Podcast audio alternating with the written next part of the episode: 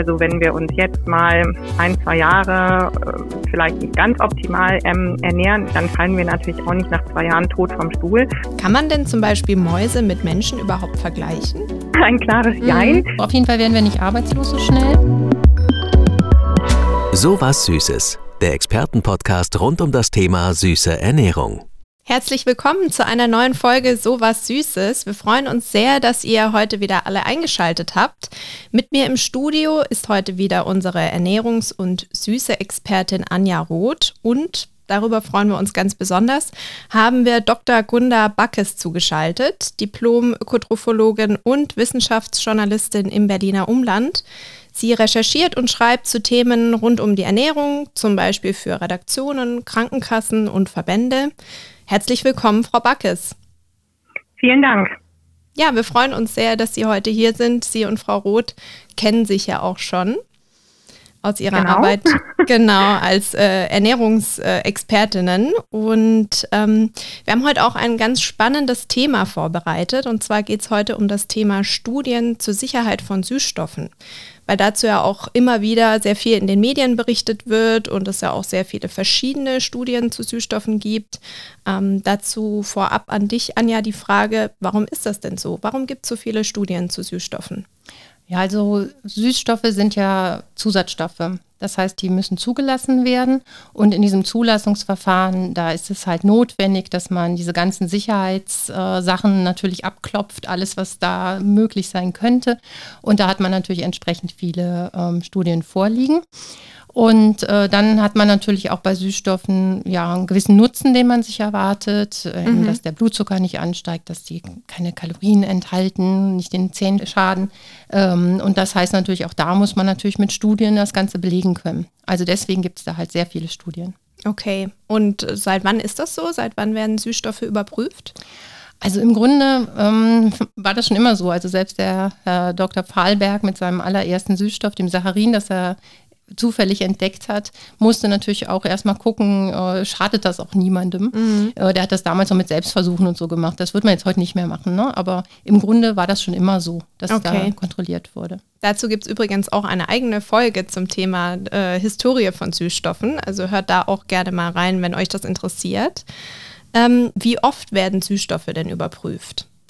Also Erstmal in der Zulassung natürlich. Mhm. Und dann würde man auch, wenn jetzt irgendein Verdacht auftritt, dass irgendwas nicht in Ordnung wäre, würde man auch wieder erneut überprüfen, mhm. also neue Studien machen.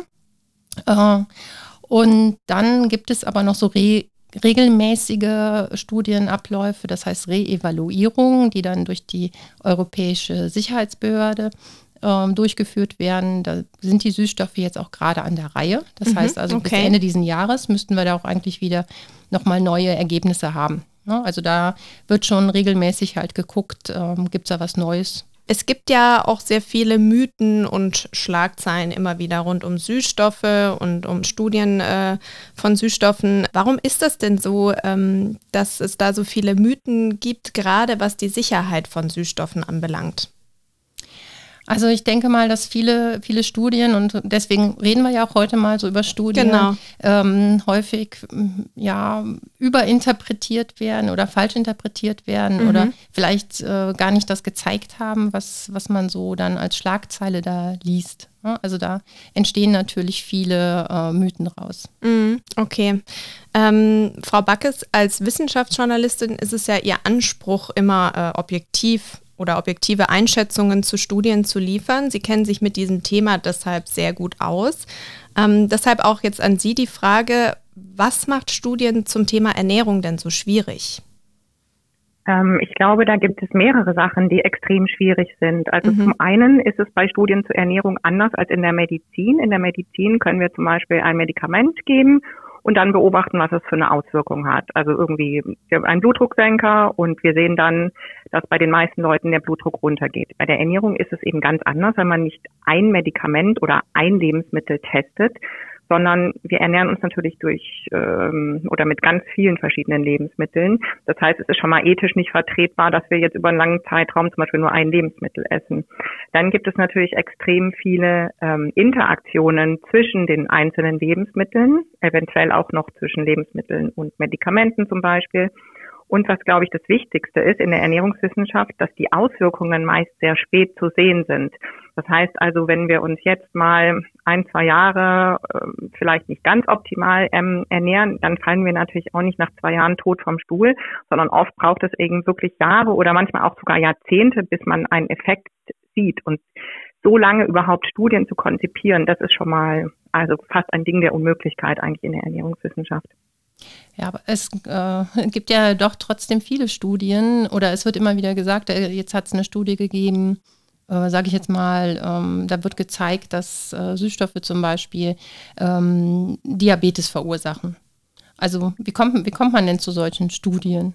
Oder genau, also da ist, da ist es eben ganz wichtig, dass man schaut, äh, was wurde in der Studie gemacht, also welches Studiendesign wurde durchgeführt zum Beispiel, wurde wirklich eine Interventionsstudie, eine klinische durchgeführt, wo man wirklich sagen kann, dass man ähm, verschiedene Maßnahmen miteinander vergleichen kann. Also da gibt es eine Kontrollgruppe und so eine ähm, Gruppe, in der eben dann der Süßstoff zum Beispiel gegeben wurde. Oder ist es zum Beispiel nur eine Beobachtungsstudie? Bei Beobachtungsstudien werden Korrelationen, also sogenannte Zusammenhänge, ähm, festgestellt. Äh, vielleicht kann ich mal ein Beispiel geben. Also wenn man zum mhm. Beispiel sieht, dass ähm, eine Gruppe von Leuten, die isst ganz oder hat in den letzten Jahren ganz viel Nüsse gegessen und dann stellt man fest, ach, die hatten weniger Herzinfarkte.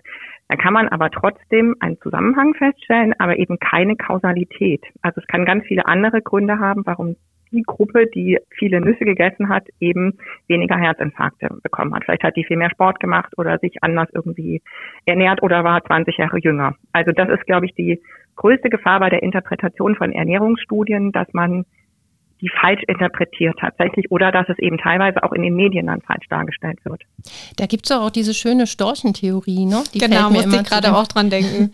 Die fällt mir immer zu genau. dem Thema ein. Ne? Also ähm, das ist ja wirklich mal nachgewiesen worden, dass da, wo es besonders äh, schön ist äh, und dörflich und angenehm zu leben für Störche, dass es da auch wirklich mehr Babys gibt. Ne? Und genau, und das sind halt dann diese Geschichten, die dann daraus gestrickt werden. Ähm, das ist genauso, wie wenn man manchmal so eine Schlagzeile liest, wenn man äh, durch Social Media scrollt oder so, da steht dann irgendwie verursacht Kaffee Krebs, Fragezeichen. Und dann äh, liest man aber zum Beispiel den Artikel gar nicht und dann bleibt eben im Hirn ähm, hängen sozusagen Kaffee und Krebs, also dass es irgendwie einen Zusammenhang gibt und den, diesen Zusammenhang, den speichert das Gehirn dann einfach. Und dann ähm, ist es irgendwie so, dass man alles, was einem vertraut erscheint, das ähm, nimmt man dann sozusagen als richtig wahr. Ich glaube, das ist auch das Problem beim Thema ähm, Süßstoffe. Ähm, dass, dass, also jeder kennt Zucker natürlich, aber Süßstoffe ist natürlich so, oh, das ist irgendwie künstlich hergestellt und es ist ja auch schwierig, diese ganzen wissenschaftlichen Prozesse zu verstehen, das muss man ja sagen. Und da ist es einfach oft einfacher zu sagen, pff, die sind schlecht oder die schaden der Gesundheit. Mhm. Aber ähm, es gibt ja auch durchaus ähm, verlässliche Studiendesigns. Ne? Also was, was müsste denn eine Studie oder wie müsste eine Studie sein, damit man sagen kann, okay, was da jetzt rausgekommen ist, dem kann man doch dann wirklich auch einen, ähm, einen Wert halt zuschreiben. Genau, das wären dann die sogenannten randomisierten, kontrollierten Interventionsstudien. Oh, das ist jetzt das aber ein neues Wort, ne? genau, komplex. das heißt, es ist im Prinzip eine klinische Studie, in der man zum Beispiel zwei Gruppen hat. Eine Studie enthält zum Beispiel Süßstoffe, also die Menschen in dieser Gruppe erhalten Süßstoffe und die an der anderen Gruppe nicht. Und dann müsste man über einen längeren Zeitraum schauen, was es für Auswirkungen gibt. Wichtig ist, dass die Personen, die an der Studie ähm, teilnehmen, randomisiert sind. Das heißt, sie werden zufällig den Gruppen ähm, zugeteilt. Das heißt, weder die Probanden, die teilnehmen, noch die, sag ich mal, beaufsichtigenden äh, Wissenschaftler wissen, wer in welcher ähm, Gruppe ist. Und ähm, dass es eben Placebo kontrolliert ist, eben auch eine Gruppe, in der gar nichts gegeben wird, dass man einfach nachher sieht, ob es wirklich eine Wirkung gibt. Und es muss natürlich ein, also es reicht natürlich auch nicht zehn Leute zum Beispiel jetzt, um einen Effekt zu sehen, sondern man braucht eine ausreichend große Personengruppe, um nachher auch statistische Zusammenhänge zu errechnen. Man liest ja auch häufig von Studien, wo dann äh, wirklich die Probanden befragt wurden. Ne? Also ähm, irgendwie selber was angeben mussten. Ähm, wie, wie, sicher kann man denn sowas einschätzen? Oder was wird da überhaupt gefragt? Also ne, da wird dann immer gesagt, die, die haben jetzt, wie du eben sagtest, in dieser Nussgeschichte, ne, die haben ganz viele Nüsse gegessen. Aber wie stelle ich denn das fest? Also Genau, also das Problem ist, glaube ich, wenn man jetzt so ähm, Fragebögen benutzt, um dass die Leute sozusagen eintragen, es gibt es ja manchmal so, was haben sie in den letzten drei Tagen gegessen oder in der letzten Woche oder ganz schlimm in den letzten zehn Jahren, schätzen Sie mal, wie viel Obst und Gemüse Sie gegessen haben. Wie oft ich in meine, der Woche, muss man ne? sich dann Ja. auch nicht vormachen. Ähm, ich glaube, ähm, jeder betrügt sich erstens so ein bisschen gerne selbst, also optimiert es wahrscheinlich im Zweifel, weil man ja weiß, dass es vielleicht nicht ganz so gut kommt, wenn man doch wirklich wenig Obst und Gemüse isst. Und ähm, es ist einfach, es gibt eine hohe ähm, ja, Fehleranfälligkeit, sogenannte Bias, ähm, die, die dann einfach eine Rolle spielen. Das wird dann teilweise natürlich sta- statistisch ausgerechnet oder rausgerechnet, äh, diese Fehlerquellen, aber man kann dann einfach nicht äh, hundertprozentig ähm, sicher sein. Und dazu kommt ja, ähm, dass man sich tatsächlich vielleicht auch nicht mehr richtig erinnert. Mhm. Also ich, ich habe selber mal als Probandin an so einer Studie teilgenommen, in der Sporthochschule Köln. Und äh, ich fand es mega anstrengend, aber ich musste da auch viele Dinge abwiegen und aufschreiben und habe aber gemerkt, also ich musste unter anderem auch mein Bewegungsverhalten aufschreiben. Und ich habe dann gemerkt, ich habe echt angefangen, mehr Sport zu machen. Ne? Weil so beim Aufschreiben habe ich gedacht, oh Mann, das ist ja, das ist ja gar nichts hier. Ne? Also ähm, ich glaube, da gibt es echt viele Verfälschungen bei solchen Genau, aber das ist ja. doch ein super Beispiel. Ähm, genau das ist der Punkt. Und ähm, ich denke, viele Leute werden auch, sobald sie anfangen, ihre ähm, Lebensmittel aufzuschreiben, äh, die sie gegessen haben, essen sie vielleicht tatsächlich zum Beispiel weniger Süßigkeiten.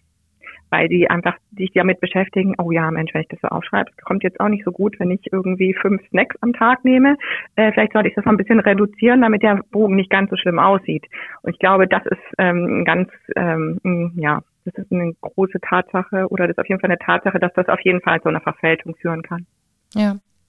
Was kann ich denn jetzt, wenn ich wirklich so eine Schlagzeile lese oder ich lese jetzt, äh, die Studie XY hat ergeben das, woran kann ich denn jetzt wirklich für mich halt feststellen, ähm, kann ich das glauben so oder, oder was muss ich tun, um, um wirklich ähm, ja, sicher zu sein, dass das wirklich eine Studie war, die auch wirklich das Ergebnis gebracht hat?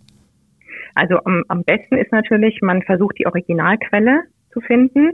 Und wenn man die dann in einer renommierten Fachzeitschrift findet, ich meine, das ist für einen Laien extrem schwierig, das gebe ich zu. Ähm, aber man kann ja schon mal schauen, wo kommt diese Quelle her. Oft ist es ja so, irgendwie eine ähm, wissenschaftliche Literaturquelle wird zum Beispiel über so einen Presseticker ähm, gejagt, sage ich mal, und alle übernehmen ungesehen quasi diese dieses diesen Fragezeichentitel, so zum Beispiel verursacht Kaffee Krebs. Ähm, und da sollte man schon mal dahinter gucken, wer hat die Studie publiziert, gab es zum Beispiel Interessenskonflikte, also ist jetzt zum Beispiel von der Kaffeeindustrie dann äh, die Studie gesponsert worden und so weiter. Und dann, ähm, wenn man sich die Studie anguckt, ist ganz wichtig äh, zu schauen, ähm, ja, wie wurde die Studie denn durchgeführt? War das zum Beispiel eine klinische Studie oder können nur Korrelationen hergestellt werden, also nur ähm, Zusammenhänge, ohne dass es eine Kausalität gibt. Ich glaube, das ist das Wichtigste. Und dann natürlich ging die Studie vielleicht nur drei Tage oder ging sie drei Monate oder drei Jahre und ähm, ja, wie groß war die Bevölkerungsgruppe, die eben auch untersucht wurde oder die teilgenommen hat. Und wie, wie wichtig ist das zu gucken, wo das veröffentlicht wurde? Also so in die Originalstudie. Ja, weil ähm, es ist natürlich schon so, ähm, im Prinzip kann ja jeder irgendwie eine Studie durchführen. Ja, also ich meine, ich könnte jetzt hier zehn Freunde einladen und sagen, ihr trinkt jetzt mal jeden Tag eine Ta zwei Tassen Kaffee mehr als sonst und dann gucken wir mal, was mit euch passiert. Und das ist natürlich ähm, schwierig. Also generell ist es schon so, dass jetzt in, in renommierten Journals ähm, dann eben die Aussagefähigkeit von Studien deutlich höher ist. Mhm. Es gibt ja, ähm, ja einige Studien auch mit Nagetieren, sage ich mal. Ähm, die Ja. werden ja häufiger mal äh, zu Untersuchungen herangezogen, auch gerade wenn es um das Thema Süßstoffe gibt. Kann man denn zum Beispiel Mäuse mit Menschen überhaupt vergleichen? Also da muss man Jein sagen, ein klares Mhm. Jein. Also ähm, Tiere oder gerade auch die Nagetiere eignen sich eben sehr gut als Modell für die Grundlagenforschung, das muss man sagen.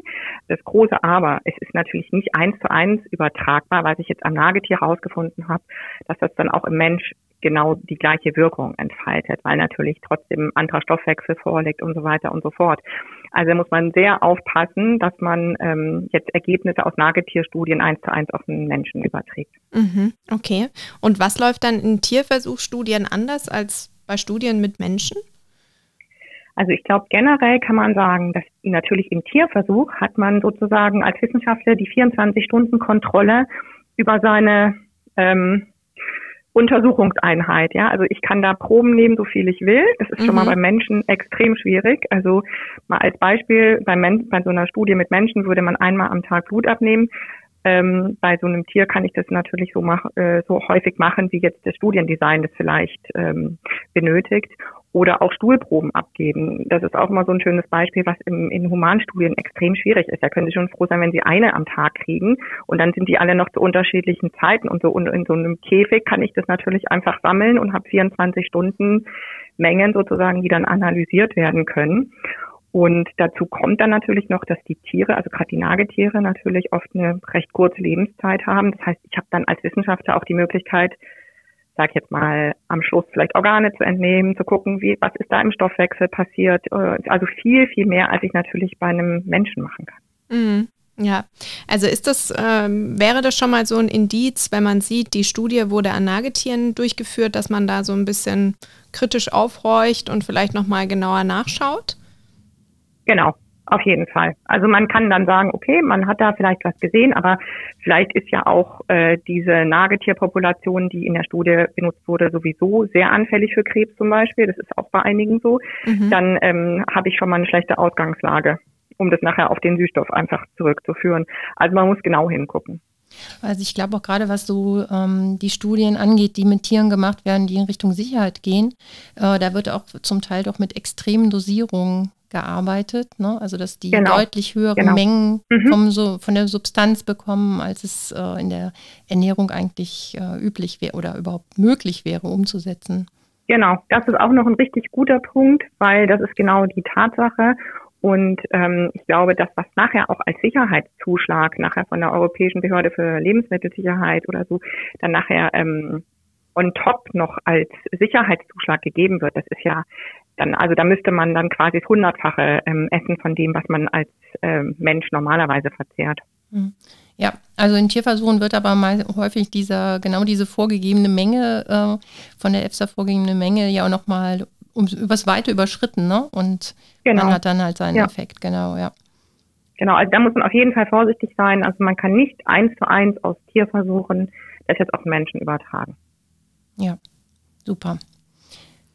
Mm, wir haben ja gerade schon die EFSA angesprochen. Vielleicht können Sie noch mal weitere Quellen nennen, wenn es welche gibt, wo man äh, sich einen umfassenden Überblick zu Studienergebnissen mit Süßstoffbezug ähm, verschaffen kann.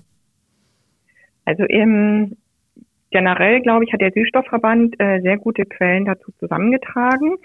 Ähm, dann gibt es sicher beim ähm, ähm, Bundesinstitut für Risikobewertung, BFR, ähm, Möglichkeiten. Die haben auch verschiedene Stellungnahmen zu Süßstoffen. Mhm. Ja, und wie gesagt, also ähm, wichtig ist wirklich zu gucken, wo liest man diese Quellen. Okay, das heißt, wenn ich schnell und richtig äh, recherchieren möchte, ob eine Meldung stimmt, dann ist eigentlich der beste Tipp, möglichst viele Quellen zu Rate zu ziehen und sich dann selbst ein Bild zu machen. Genau, und vielleicht eben auch tatsächlich diese offiziellen Stellen dann zu nutzen, ne? also so eine ähm, europäische Behörde eben oder ähm, das Bundesinstitut für Risikobewertung oder auch die Deutsche Gesellschaft für Ernährung oder das Bundeszentrum für Ernährung. Ähm, das sind eben Stellen, wo wirklich auch Experten sitzen, die Sachen äh, untersuchen, bewerten und so weiter. Also da kann man sich auf jeden Fall ein gutes Bild verschaffen. Mhm. Okay, super. Frau Backes, nochmal zu den ähm, Mythen. Warum halten die sich denn zum Teil so hartnäckig? Mir würde vielleicht noch einfallen, dass man da vielleicht einfach nochmal darauf hinweist, dass gerade beim Thema Ernährung, dass das so ein wahnsinnig persönliches Thema ist, weil ja jeder Mensch isst und ähm, jeder ist ja da auch ganz schnell angefasst. Also wenn einem jemand sagt, das und das sollst du nicht essen, dann ähm, ist es ja manchmal so, dass man sofort beleidigt ist. Und ähm, das sieht man ja auch ganz gut bei den Veganern zum Beispiel oder bei Milchgegnern oder so, ähm, dass die Leute wahnsinnig überzeugt sind. Und ich glaube, das ist so ein Punkt, der kommt auch bei den Mythen ähm, extrem durch. Das ist wie so ein schlechtes Gerücht, was mal in die Welt gesetzt wurde. Das kriegt man extrem schlecht wieder raus.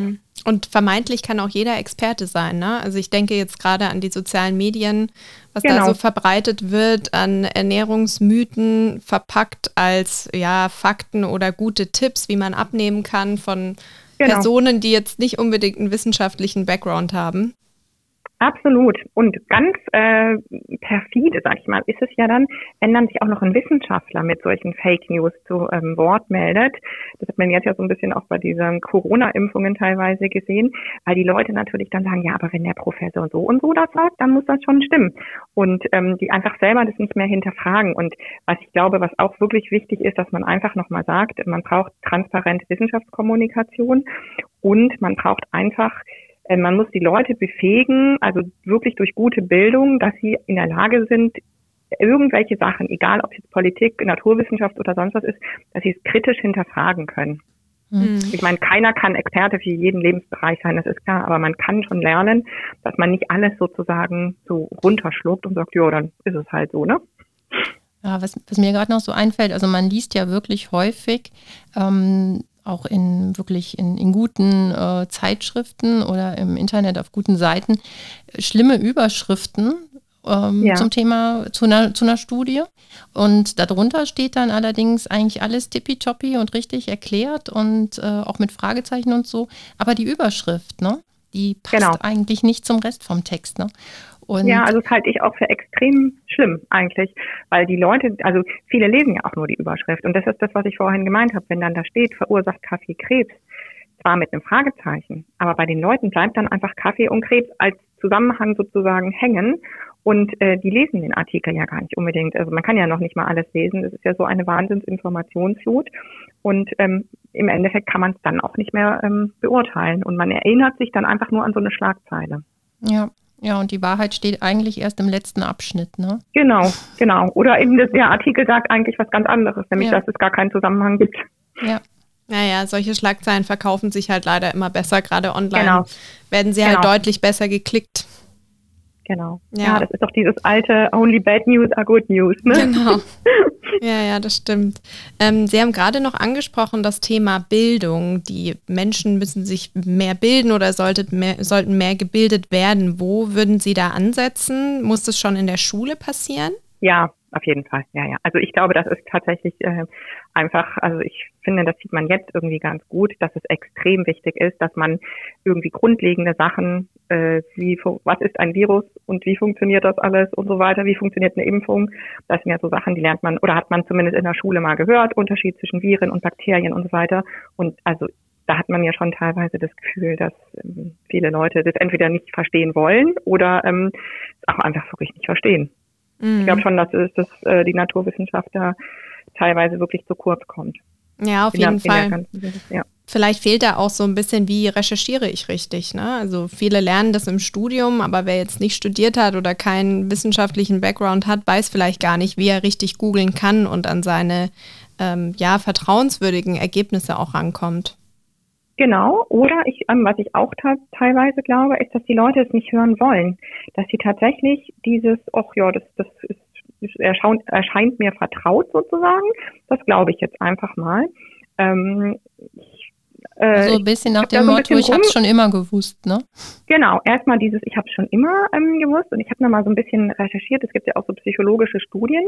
Da äh, wurde gezeigt, dass die Leute zum Beispiel lieber an ein komplett falsches Bild glauben, als an ein unvollständiges Bild. Und was man ja sagen muss, ist, dass Wissenschaft ist ja eigentlich immer ein unvollständiges Bild, weil wir haben ja immer nur eine, ähm, also einen jetzigen Wissensstand, der kann ja morgen schon wieder anders sein. Ja, also ähm, es kann ja sein, dass nächstes Jahr jetzt wieder andere Daten da sind. Oder wir haben es ja bei dem AstraZeneca-Impfstoff zum Beispiel, wenn ich das mal gerade erwähnen darf, auch gesehen, dass die Leute einfach am Schluss nur noch genervt sind, sobald sie das Wort ähm, gehört haben, obwohl ja eigentlich wissenschaftlich beurteilt alles richtig gemacht wurde. Aber mhm. die können nicht damit umgehen, dass sich einfach wieder neuer, ähm, neuer Wissensstand ergibt. Und das ist in der Wissenschaft so. Es gibt halt nicht dieses Schwarz und Weiß, es gibt halt Graubereiche und es gibt vor allem immer so einen wissenschaftlichen Prozess, der sich immer weiterentwickelt. Ja, und ich glaube, das muss man lernen, dass es halt immer wieder neue Daten gibt und das ist einfach anstrengend. Das ist extrem anstrengend, wenn man da immer mitmachen will. Und da ist es, glaube ich, tatsächlich einfacher. Viele Leute sagen dann, Gott, dann lasse ich mich halt nicht impfen. Also mhm. das ist einfach viel einfacher. Mhm. Ich glaube, das ist beim Thema Süßstoffe ja auch ähnlich. Ne? Da gab es irgendwann mal, Anja, korrigier mich, vor mehreren Jahrzehnten Studien mit Ratten, ähm, die jetzt auch immer wieder herangezogen werden, worauf genau. sich genau. Medien berufen mhm. oder auch Verbraucher ähm, ja, ich glaube, das ist gerade dieses Thema, was man einmal gehört hat, glaubt man dann eben. Ja, genau. Das genau, und das ist ein gutes Beispiel, ne? dass, dass mhm. sich das hartnäckigst hält. Ja. Egal wie viele Studien es da inzwischen gibt, die das alle nicht bestätigen, aber es, mhm. hält sich wirklich wahnsinnig. Und manchmal ähm, verstärkt sich das ja auch nochmal. Wenn man versucht, so einen Mythos zu entkräften, dann, dann verstärkt er sich auch noch teilweise, weil das Thema zum Beispiel Aspartam und Krebs dann immer noch mal durch die Medien kommt. Mhm. Ja, also auf jeden Fall werden wir nicht arbeitslos so schnell. Das stimmt. Weder du noch ich. Hat ja auch was für sich, ne? Dann kommen wir jetzt noch mal zu unserem Faktencheck. Süß und knackig. Fakt 1. Zu Süßstoffen wird geforscht, seit es sie gibt, also seit rund 130 Jahren, und sie werden regelmäßig überprüft. Fakt 2. Trotz der vielen Studien zu Süßstoffen halten sich einige Mythen sehr hartnäckig. Zum Teil, weil immer wieder darüber berichtet wird und zum Teil, weil Mythen auch über Jahrzehnte hinweg falsch verbreitet werden. Fakt 3. Bei Studien gilt immer, sich selbst zu fragen, was ist das für eine Quelle, die über die Studie berichtet und was war das überhaupt für eine Studie? Thema Kausalität und Korrelation. So, dann hoffen wir, ihr habt einiges mitnehmen können aus dieser Folge. Herzlichen Dank nochmal an äh, Frau Backes, dass Sie dabei waren und uns äh, Rede und Antwort gestanden haben. Ja, sehr gerne. Ja, dann würden wir uns natürlich sehr freuen, wenn ihr beim nächsten Mal auch wieder mit einschaltet. Und bis dahin